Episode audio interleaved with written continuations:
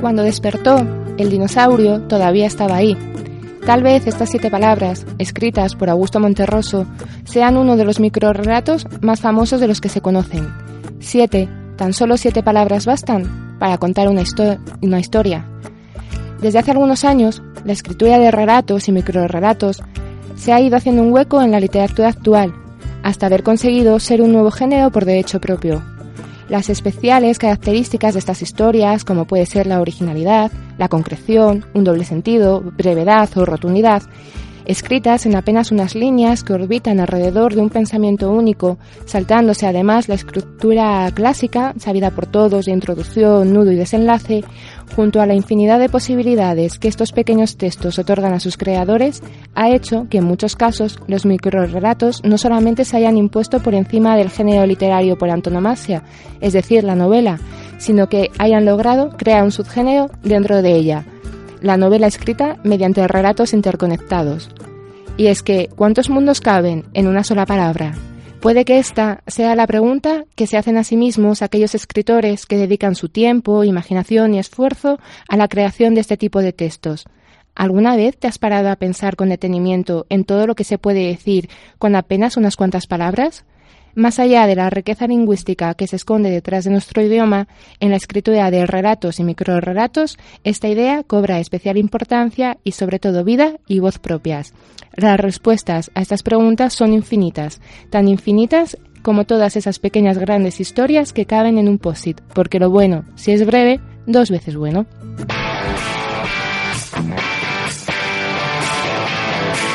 Aquí comienzan los viajes de Gulliver. De la Asociación La Sombra del Ciprés y Cope Ávila. ¿Qué tal? Bienvenidas, bienvenidos a una nueva entrega de los viajes de Gulliver.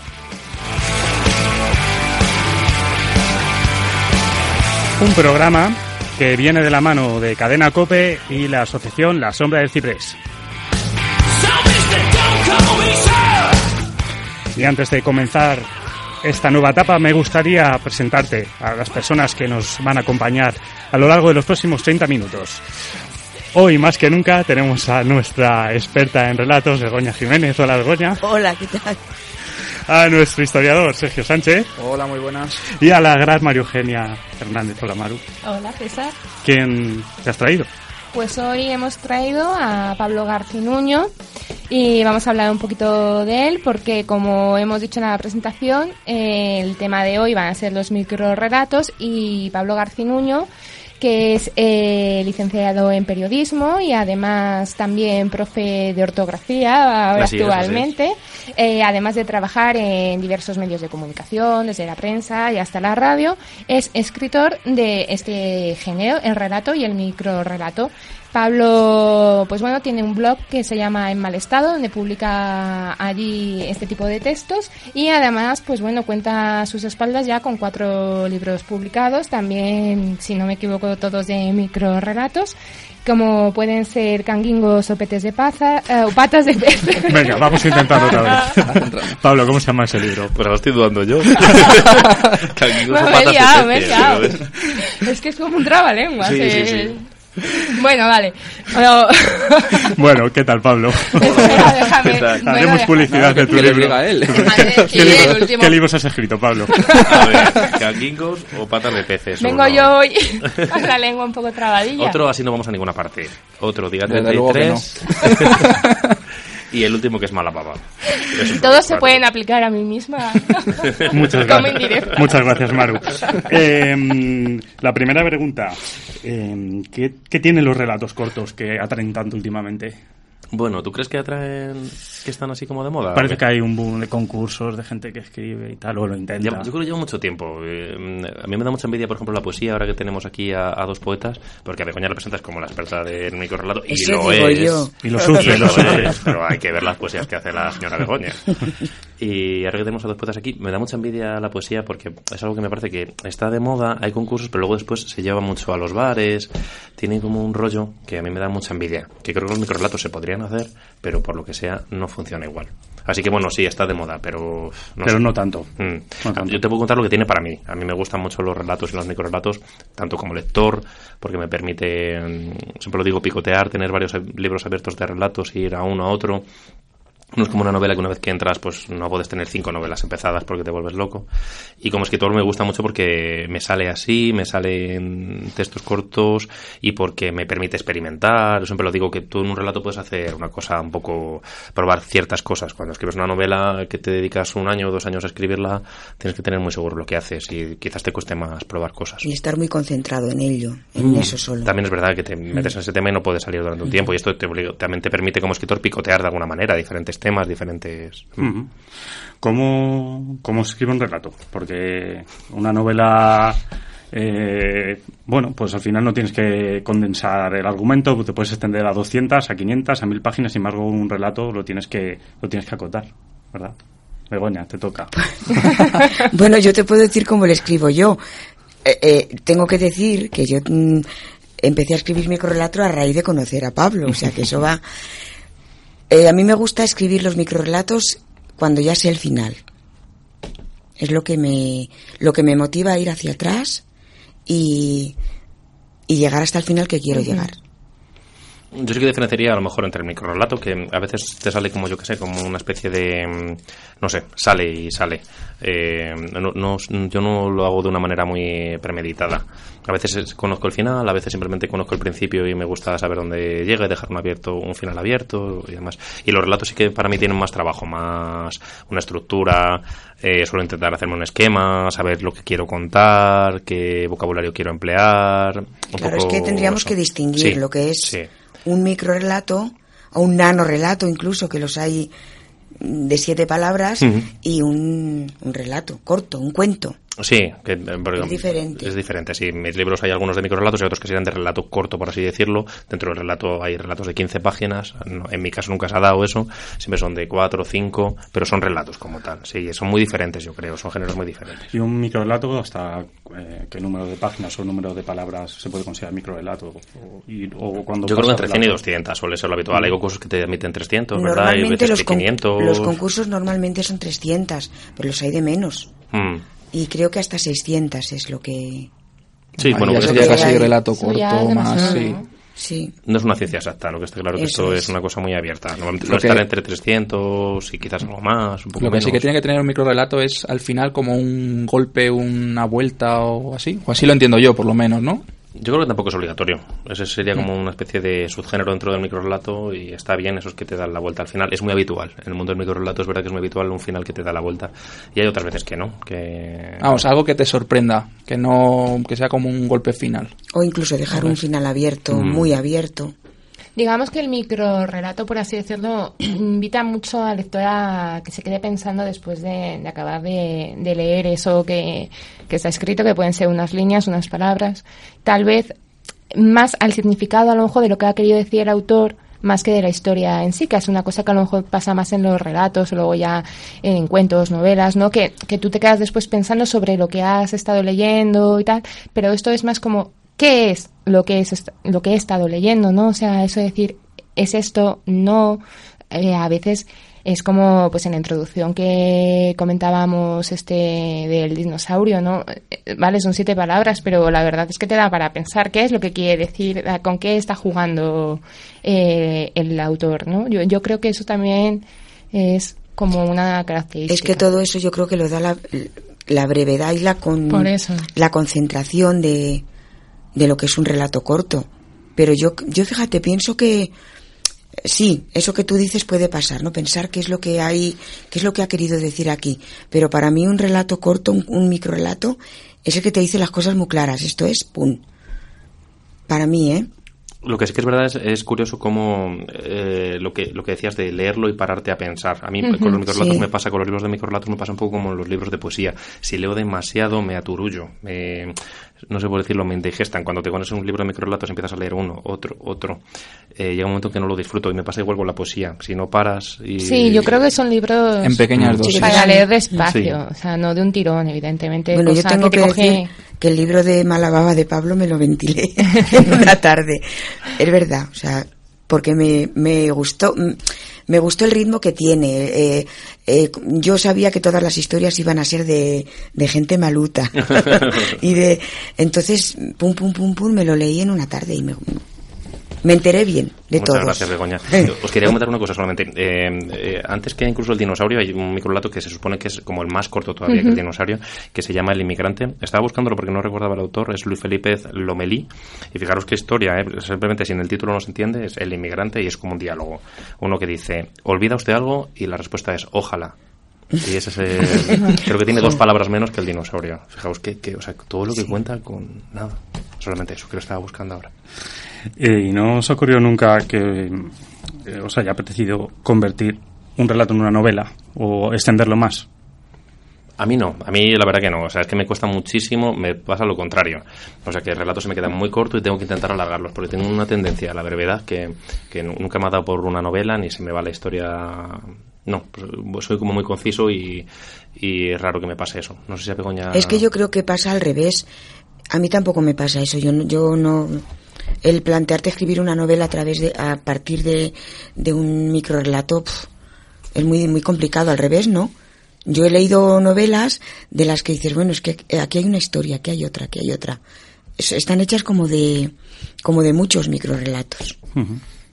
Y los profanos en la materia, eh, en este caso Maru y Sergio, habéis intentado escribir relatos o microrelatos. Y Yo sí, yo de hecho muchas veces también he escrito. No es mi género y no es en lo que en lo que tal vez esté más más experimentada, ¿no? O tal, pero sí que tengo cositas y de hecho mm, yo alguna vez de esas que me suelo presentar a algún concurso o cosas de esas que hago poco, es curioso porque nunca voy a concursos de, de poesía, porque eh, poesía siempre parece que es más presentar un poemario que, que unos poemas aislados, ¿no? Siempre ah, cuando he encontrado alguna cosa han sido de, de relatos o de microrelatos y si me han publicado algo ha sido de estos en antologías, sobre todo de, de estas cosas, o sea que ¿Y, y qué dificultades os habéis encontrado cuando os ponéis a escribir eh, este género? A mí se me va de las manos. Empiezo con una cosa, empiezo con otra y luego, bueno, hay otra que tú, Pablo, lo decías en un artículo que luego, una vez que acabas el relato o el texto que has hecho, luego hay que podar y podar, Mm. repasarlo, quitar expresiones o frases enteras. Y creo que eso es lo que consiste en el mismo proceso de la escritura, en reescribirlo incluso o podarlo, ¿no? No dejarlo tal cual.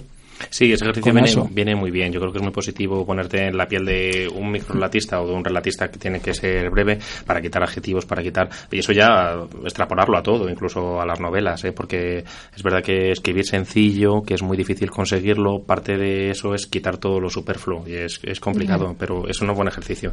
Y los microrelatos pasan mucho también con los concursos, no sé si la pasa Begoña, que a veces te pasas algunas palabras, entonces empiezas a quitar. Y a ver, ¿cuál, cuál puedo quitar? Resulta que el concurso son 250 y tienes 275. Venga, pues esto lo quito. Bueno, este adjetivo tampoco es tan importante. ¿eh? Claro, Esto no eh, sé qué, no sé cuál. en el curso que hemos hecho hace poco con Adolfo Gilaberte, que es un profesor de, de la Escuela de Escritores de Madrid, pues una de las cosas que nos ha dicho es que hay que quitar, quitar y quitar, escribir y de intentar de ese, de ese texto que has escrito, hay que quitar 50 palabras. Venga, ponte y pum pan. Y al final las quitas. Había un editor de estos famosos que decían, si has escrito esto, se tiene, se puede reducir en un tercio, y de ese tercio se puede quitar todavía otro poco ahí. Claro. Así que es un poco. Y nos pasa porque a mí sí, que mm, tengo que dejar reposar un poco el texto, lo dejo un día, dos, una semana y luego volver y ya tengo otra perspectiva y digo, "Pf, ¿cómo he escrito esta mierda? O, o cómo cambiarle o poner otras Sí, es- expresiones con es todo. como las lentejas que están mejor al día siguiente. Yo creo que sí que es una buena Pero eso pasa esa, ¿eh? con cualquier cosa que escribas, Sí, ¿no? sí. Yo creo que da igual que sea un relato, una novela, una- un poema. O sea, yo lo hago muchas veces. Necesitas alejarte un poco Sí, de lo que lo de dejo ahí a ver qué me parece después, ¿no? Porque es verdad que muchas veces en lo que se escribe tienes ese momento de inspiración, ¿no? Que, que te pones y estás todo orgulloso de, de, lo que acabas de escribir, lo dejas, aunque sea un par de días, y luego dices, ah, pues no, esto no era, no era lo que yo quería o no, no es tan bueno como, como quería o lo esperaba, otro, ¿no? Lo ves con otros ojos. Y también sí. a veces pasa al revés, que dejas cosas que piensas que no están También tan pasa, bien sí. y cuando Sí. luego las coges dices, ostras, pues no estaba tan mal, este le, le voy a dejar Sí, así sí, o, sí. o le voy a cambiar X, pero son las, es un arma de doble filo, yo creo. Eh, bueno, en esta mesa creo que habéis sido jurado de concursos algunos. Eh, la pregunta es, ¿os los leéis todos? ¿Y cómo se elige el ganador? ¿Quién ha sido de aquí? Yo sí. Yo, también, sí. Sí, yo además creo que he sido con Sergio alguna vez. Sí, Yo con Sergio. Eh, me ha también. tocado, Sí. me ha tocado muchos, sí, sí, sí, es verdad. Sí, nos lo leemos todos, Todos. por supuesto. Yo sí, me los, yo me los leí todos, ¿eh? Yo desde y lo digo en principio serio. al final, no. O sea, del principio al final no. Tú también, de principio al Yo me final los todos? leí todos. O sea, diagonal ahí. Eh, A lo mejor por novata, ¿no? Porque solamente he participado como jurado en un concurso, pero sí que me los leí todos. O sea, también es verdad que a lo mejor no te lo lees con el mismo interés todos. Porque sí que se nota mucho. Porque vas viendo, ¿no? Claro, Desde el principio. haces- tienes que ir haciendo una criba, ¿no? Entonces, pues dices, ¿cómo voy haciendo esto? Y se nota mucho cuando te llegan, yo que sé cuántos eran en el concurso que yo estuve con Sergio de 300. 300 o así, claro, sobre... Con una frase de Pablo, claro, por que- cierto. y era un concurso en el que todos empezaban con la misma frase y entonces eso daba pie a que sinceramente la imaginación de mucha gente fuese la misma, o sea, no fuese Sí, nada original. también. Mm. Entonces, claro, o sea, Te das te- cuenta de que Yo me los leía por- todo el mundo vamos a la misma idea. yo me los leía mucho por curiosidad y porque también me parece injusto. A mí no me gustaría presentarme a un concurso y sea bueno o sea malo Sí. lo que yo escriba, que no me lo leyeran. No, yo, oye, yo me he interesado por el concurso que tú estás organizando y voy a participar. Si se supone que estoy en igualdad de condiciones, quiero que me lean, ¿no? Entonces yo me los leí todos. Lo Pero que claro, es que hay que darse cuenta, yo no sé si compartís conmigo los que habéis estado de jurado, y que hay un 50% que es un nivel Malo. bajísimo. Vamos a decirlo así. eh, que a mí me parece muy bien, por otro lado está muy bien que la gente se anime a escribir, porque es lo que queremos todos, que lean y que escriban, pero es verdad que, o sea, ves a algunos con faltas de ortografía, Mm. unos problemas para concretar una idea, para expresarla Es Claro, que por eso también es muy desesperante. yo pensaba que me iba a costar mucho, por ejemplo, elegir la primera criba que hice, decir, bueno, pues voy a dejar 20 o voy a dejar 10 para luego volver sobre ellos, ¿no? Y fue lo más sencillo del Sí. mundo, porque claro, en realidad... Brillan como 300, flores cada claro, que sí. uno que sea Cuando medio ves uno que dices, sí. ala, qué, qué guay, o Sí, que tiene la originalidad, te engancha, es gracioso a lo mejor... eh, es diferente y, y se nota la primera, la verdad. O sea, la eh, y yo sinceramente tampoco yo me creo nadie, o sea, pero, No, pero creo se que el Si talento se nota. O sea, claro, o sea, eso bien sea porque te sale a ti natural o porque llevas mucho bagaje detrás, o sea, se, se nota, se nota mucho. Sí, sí. Una última pregunta. Eh, ¿Recordáis algún relato que hayáis leído con especial cariño?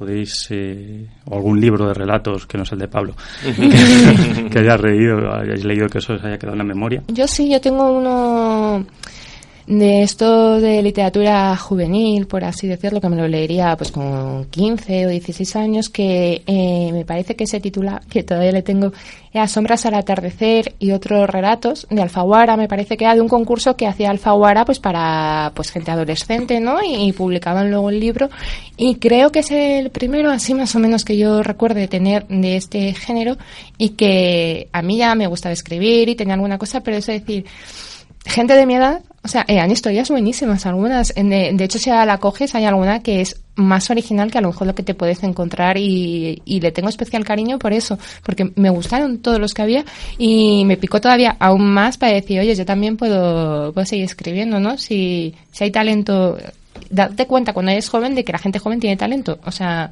me, me gustó mucho. Yo creo que los libros de los cuentos de Cortázar de Borges, pero claro, ya hablamos de... Bueno, a mí Borges me... me hablamos de otra poco. gente. Sí, a mí me desconcierta A mí sí también me- a a veces. mí sí se me se me hace pesado a veces. No diría que está de sobrevalorado, pero bueno. Bueno, hay de todo, ¿eh? Borges hay tienes relatos que son brillantísimos, sí, sí. Yo voy a decir uno de Cortázar, el de La Casa Tomada, que me gusta mucho. Si no lo habéis le- eh, leído, os lo recomiendo, incluso lo recomiendo que lo escuchéis, porque en YouTube hay un audio de Cortázar con su voz así, eh, hablando de La Casa Tomada, que es un relato que, que es muy inquietante y muy chulo. Yo voy a hacer una recomendación de un invitado que tuvimos, el segundo invitado creo que es Anthony Martín. Es que justamente me acabo de terminar el, su libro de El largo viaje del LSD a la, a la DSL, que al final, por lo que él, él me ha contado, son utiliza eh, relatos para hacer una Una especie de novela, Una especie de ¿no? novela Ujú. que, que- que además está bien conseguida. Sí que es cierto que está, pues evidentemente, muy dividida por, por los relatos pero se ve la, la continuidad, así que se lo recomiendo también a los oyentes y, y si quieren echar un vistazo al programa, creo que fue el, el segundo programa. Segundo. El segundo programa. Bueno, Pablo, pues eh, tenemos aquí a, a nuestra amiga ¿Me María puedo ir Eugenia. ¿Me puedo ir ya? Eh, no, tiene preparadas las brasas. No vas a volver a salir de aquí. Tiene una bonita sección que se llama La hoguera de los libros y ya tiene encendida, mira, si lo escuchas, las brasas Lo escucho, lo y está deseando sí. hacerse cargo de tu alma. No se abre la puerta, ¿no?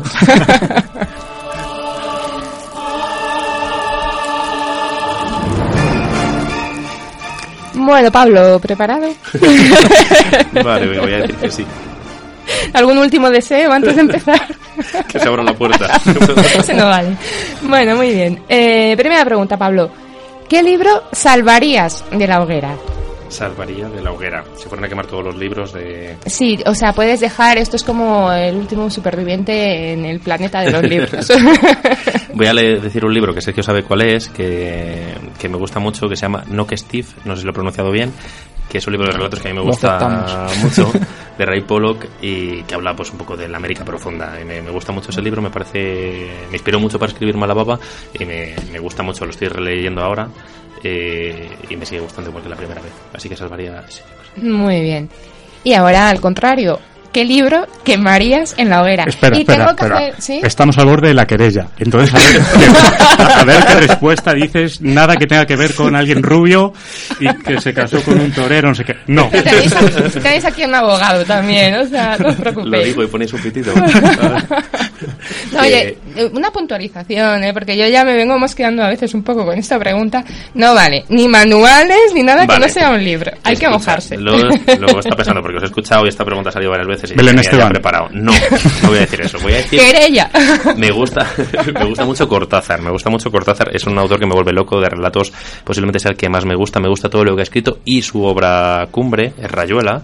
La he intentado leer, la leí y es insufrible. Y- Habla lo que ha dicho. y, la- y me- me- es algo que me pone malísimo porque sé que es la obra cumbre, eh, es un autor que me encanta y no consigo que el libro me guste. Es un libro que, para que os hagáis una idea, se puede empezar por donde quieras. Eh, de Sí, adelante yo lo he leído. por el centro, por... él se inventa palabras. ¿Te, gust- te la has leído y te ha gustado? Mm, Pues a medias. O sea, he de decir que la parte de, también, la parte de partes- Francia me gustó mucho más que luego la parte de Argentina. O sea, cuando eh, ellos viajan, ¿no?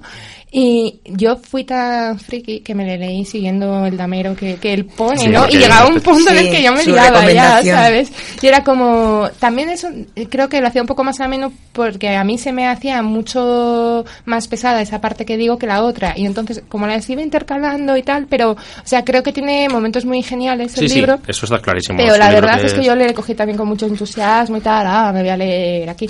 Y fue como un poco también a medias, o sea, digo, sí me ha gustado, pero no me ha requete encantado como esperaba. Lo vamos a quemar, pero a medias. Eso es, a medias. Vamos, vamos a medias. Lo hacemos a mí me fastidia, pero una vez estoy de acuerdo con Pablo, ¿eh? Bien, Sergio, bien. Bueno, Pablo, y si tuvieses que regalar un libro a Sergio, A su peor enemigo. ¿cuál le regalarías? Eh, eh, A Sergio o a alguien al es que iba a decir eh, a un libro de Ikea, de estos de cómo montar, pero eso no cuenta. Porque No, no forma cuenta, va a porque hacer nada no, de no eso. Va, a venir, te puedo preguntar, va a venir la pregunta de si me arrepiento de haber leído algún libro. Eso no se dice. es que todo el gasto ese cartucho, ¿no? no, venga, te haré otra. Esa... Venga, esa no me la vas a hacer. Vamos pues a gastarla entonces, con Sergio. eh, le regalaría un libro que se llama El Tesoro, que me lo regaló mi madre a mí, en plan con muy buena intención. Es un libro que dice que son de estos rollos filosóficos que dice que si tú piensas que vienes aquí a la radio y tienes sitio en la puerta, vas a tenerlo. Pues el secreto, si tú ¿no? quieres tener un trabajo... El secreto. No, eso, el secreto, el tesoro secreto. creo que es de otro Es señor. el Los secretos de el- Oye, hoy ya pensando. completo, de verdad. La asociación ahora ya no se va a llamar El del secreto, el secreto, el secreto, perdonad. Ese, pues sabéis de qué libros hablo, ¿no? Tú, Sí, si quieres, sí, te sí. explica, si quieres tener un sueldo de 6.000 euros, lo único que tienes que hacer es pensar que, que vas a tener un sueldo de 6.000 euros, darlo por hecho y el universo se va a poner de... Yo ese no lo he leído, pero he leído uno muy parecido que habla de esas cosas. El que- alquimista. No, ese también le he leído, pero no, eh, estaba hablando del del monje que vendió su Ferrari, no Ah, sé sí. si lo habéis leído, yo le leí No, porque me le mandaron, buen me le mandaron en el cole y sigue siendo el libro más soporífero que me he leído en la vida, o sea, y decía cosas de esas, no decir, co- con, tal de imaginar y yo muchas veces, encima que soy así, es que yo tengo un carácter así, encima lo hago, ¿sabes? y digo, vaya Bueno, eh, mierda. hay que decir que en el programa anterior estábamos todos diciendo que venga Pablo, que venga Pablo, que venga Pablo. Y ya ha venido. o sea. Esos son libros de autoayuda. ¿No? Sí, Ese algo tipo así, de- sí, sí, sí. Sí, un poco Nosotros en- positivismo. En, el trabajo los llamábamos, cuando los teníamos que colocar en la estantería, los llamábamos los libros de la cabeza. Los libros de la Pero también hay Los libros de libros de la autoayuda que van por otro sentido, ¿no? Y que son De autoayuda diferentes. al, al autor, ¿no? Pero bueno, bueno, vamos a seguir que nos estamos Sí, un poco, creo que era un test, Que- un test de preguntas rápidas. Sí, la autoayuda la vamos a dejar para un Para programa, otro programa, entero.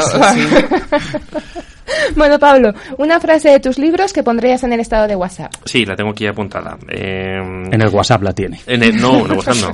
Debe usted saber que desde el día que perdí a su hijo, sueño con pájaros muertos. Es el comienzo de- de un relato que a Sergio no le gusta. No me gusta Como nada, buen el de la troll, mujer del tiempo, ¿eh? el ¿no? de la mujer del tiempo, que para mí es uno de los que más me gusta y que a Sergio no le gusta nada. Y empieza. Lo único bueno que tiene es esa frase. bueno, pues entonces- Luego mándasela bueno, un mensajito. Vale, con el libro, con el libro del El secreto del tesoro. Venga, eh, bueno, Pablo, eh, acabas de recibir una crítica negativa de tu libro, así que ante esta situación Literalmente. te voy a dar yo las respuestas. Un poquito de por favor. ¿Vale? Te voy a dar yo las respuestas que puedes elegir. ¿Qué hago con ¿Qué- Sergio? ¿Qué harías? ¿Y qué vas a hacer con Sergio? ¿Le vas a sonreír, a ponerle buena cara? Porque, bueno, sois amigos desde hace tiempo y, y- y no hay que decir nada más. Y es un sufridor nato. Eh, B, no dices nada, pero Sergio dentro de poco no va a volver a hacer nuestro programa con nosotros porque va a sufrir un accidente. C, te tomas unas cañas con Sergio, pero bueno, que pague él porque, oye, no se ha comprado tu libro, te lo ha criticado, o sea... se- La B, lo tengo clarísimo. O sea, va con la- el tono de mala baba. No me deja ni hacer la última. o sea, hay otra, hay otra. Si, es otra si va a sufrir más, la D. Si si Sergio va a sufrir No, más, la D. te iba a No, decir que si nunca recibes críticas negativas, pero No, como Sergio no. ya te ha hecho una, pues Así que la C la B. está claro. La B. No, Pues no, la la B. C no. No, o sea, querías Tenemos- ir de cañas. ¿no? Tenemos una vacante, tenemos una vacante colaborador para el próximo programa. Que se va a quedar Pablo. Casualmente. bueno, eh, Pablo, ¿cuál es la peor excusa que alguien te ha dado para decirte que no se ha leído tu libro todavía? Uf. Pues no lo sé, eso no lo, sí que sé, lo, lo tema es que estuve con un puesto eh, de estos de la feria del libro, pasó un amigo varias veces, me miraba, me saludaba, vino, no sé qué, cogía el libro, yo, bueno, no sé, a lo mejor lo comprará, de esto que había una tensión tal y cual, y ya lo cogía, y de qué son, y se iba, miraba y tal, y es un amigo así bastante amigo y tal, no sé si me estará escuchando. Ya al final se tocó los bolsillos así y dijo, es que no tengo dinero, pero... Él esperaba así. que le regalaras el libro. No sé si esperaba eso, no sé, no sé si vale como excusa, pero sí, fue una, una situación bastante tensa que yo, ya con tal de que se fuera, yo, vale, vale, no te preocupes, tal. Dijiste luego que mala baba tiene. bueno, eh, vamos a continuar. Eh, Pablo, de los siguientes autores que te voy a decir, ¿cuál crees que está más sobrevalorado? Eh, ¿Ken Follett? ¿Arturo Pérez Reverte? ¿Frank Kafka? Ojo, ojo, que con Pérez Reverte tampoco queremos jaleo, ¿eh? Oye, o sea, a mí me gusta Pérez Reverte, pero... Pero es muy duro, ¿eh? Con ese que luego viene y nos trinca. Bueno, la culpa sería de Pablo si la elige. Venga. No te quiero fraccionar. O la, Sale un visor aquí rojo, como diga Pérez Reverte aquí. la, la respuesta de Pablo Garcinuño. Yo creo que Pablo García Niño no está sobrevalorado porque Frank Kafka para mí es uno de los mejores escritores y lo que tiene me parece una maravilla. Y entre los dos, de Ken Follett me he leído el famoso, el de Los, Pérez de la Tierra. Y me gustó. Me han dicho que también hay otras cosas mejores y hay otras cosas peores. Y de Pérez Reverte me he leído mucho. Y yo creo que quizás sí que me parece un autor un poco Saca las espadas. sobrevalorado. me gusta, me gustan muchas cosas que hace, pero creo que mm, se piensa de él que es... Está encumbrado. Sí, y creo que hay muchos escritores muchísimo mejor que él que no se dan tanta importancia. Aquí venimos a mojarnos. Cuando venga con una espada así a lo a la triste me contáis.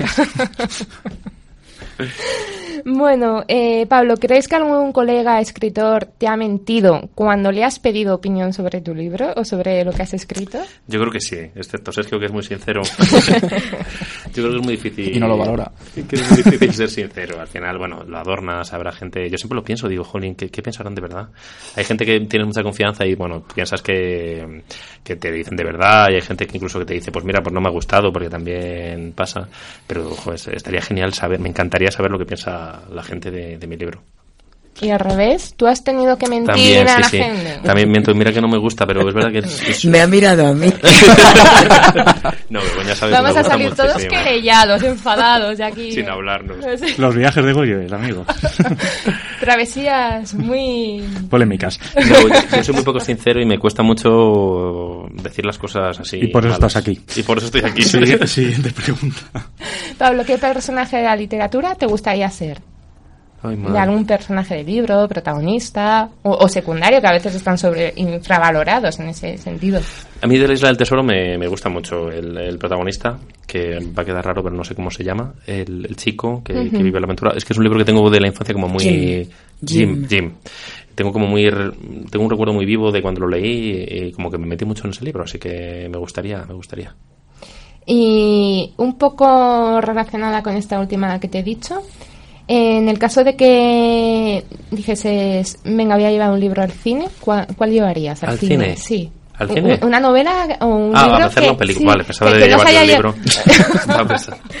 Estamos en pesotes, oye. Te puedes llevar un libro al cine si quieres. A lo mejor digo mal el, el, el Su tiempo, cabeza pero... tenía lógica.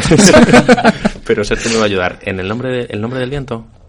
Mm, El nombre de- ¿El de Zafón? O el no, no, el No, de Rothfuss. El de Rofus, ¿cómo se llama? El nombre de... Es que siempre los confundo. El nombre del viento, ¿no? Bueno, Sí, el nombre Sombra del viento Están está- haciendo una serie. O eso, se, o eso se rumorea. Bueno, pues Pero yo preferiría que no lo hiciera. Es, una, es un libro que me encanta. Estamos esperando la tercera parte. eh, hay Sí, dos pues se- toma su tiempo. Se toma tiempo, como el amigo de Juego de Tronos. Y, y yo creo que esa bien pillada una película tendría que estar muy bien. También la destrozarán, seguro. Pero... Muy bien. Y la última pregunta nos la han dejado el anterior invitado que tuvimos en el programa, Pablo, así que eh, atento.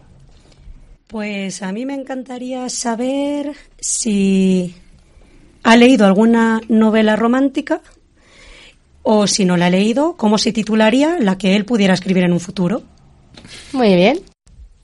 Nos interesa más la segunda. Pues la primera tengo que decir que me precio de leer las novelas de Pablo Velasco. He leído las tres de Ángeles Guardianes y, y me gustan mucho.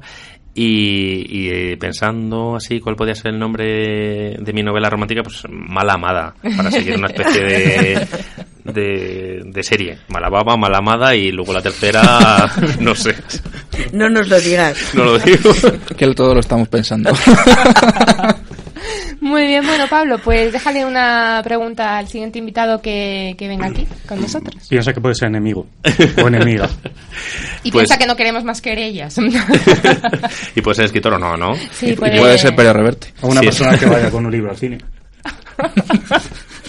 Eso me va a perseguir. Si es escritor, yo le preguntaría que si alguna vez ha pensado en dejar de escribir y por qué. O sea, en el momento de que se arte ya de escribir. Y si es lector, pues también eso. Si en algún momento ha decidido parar de leer, y eso sería mi pregunta.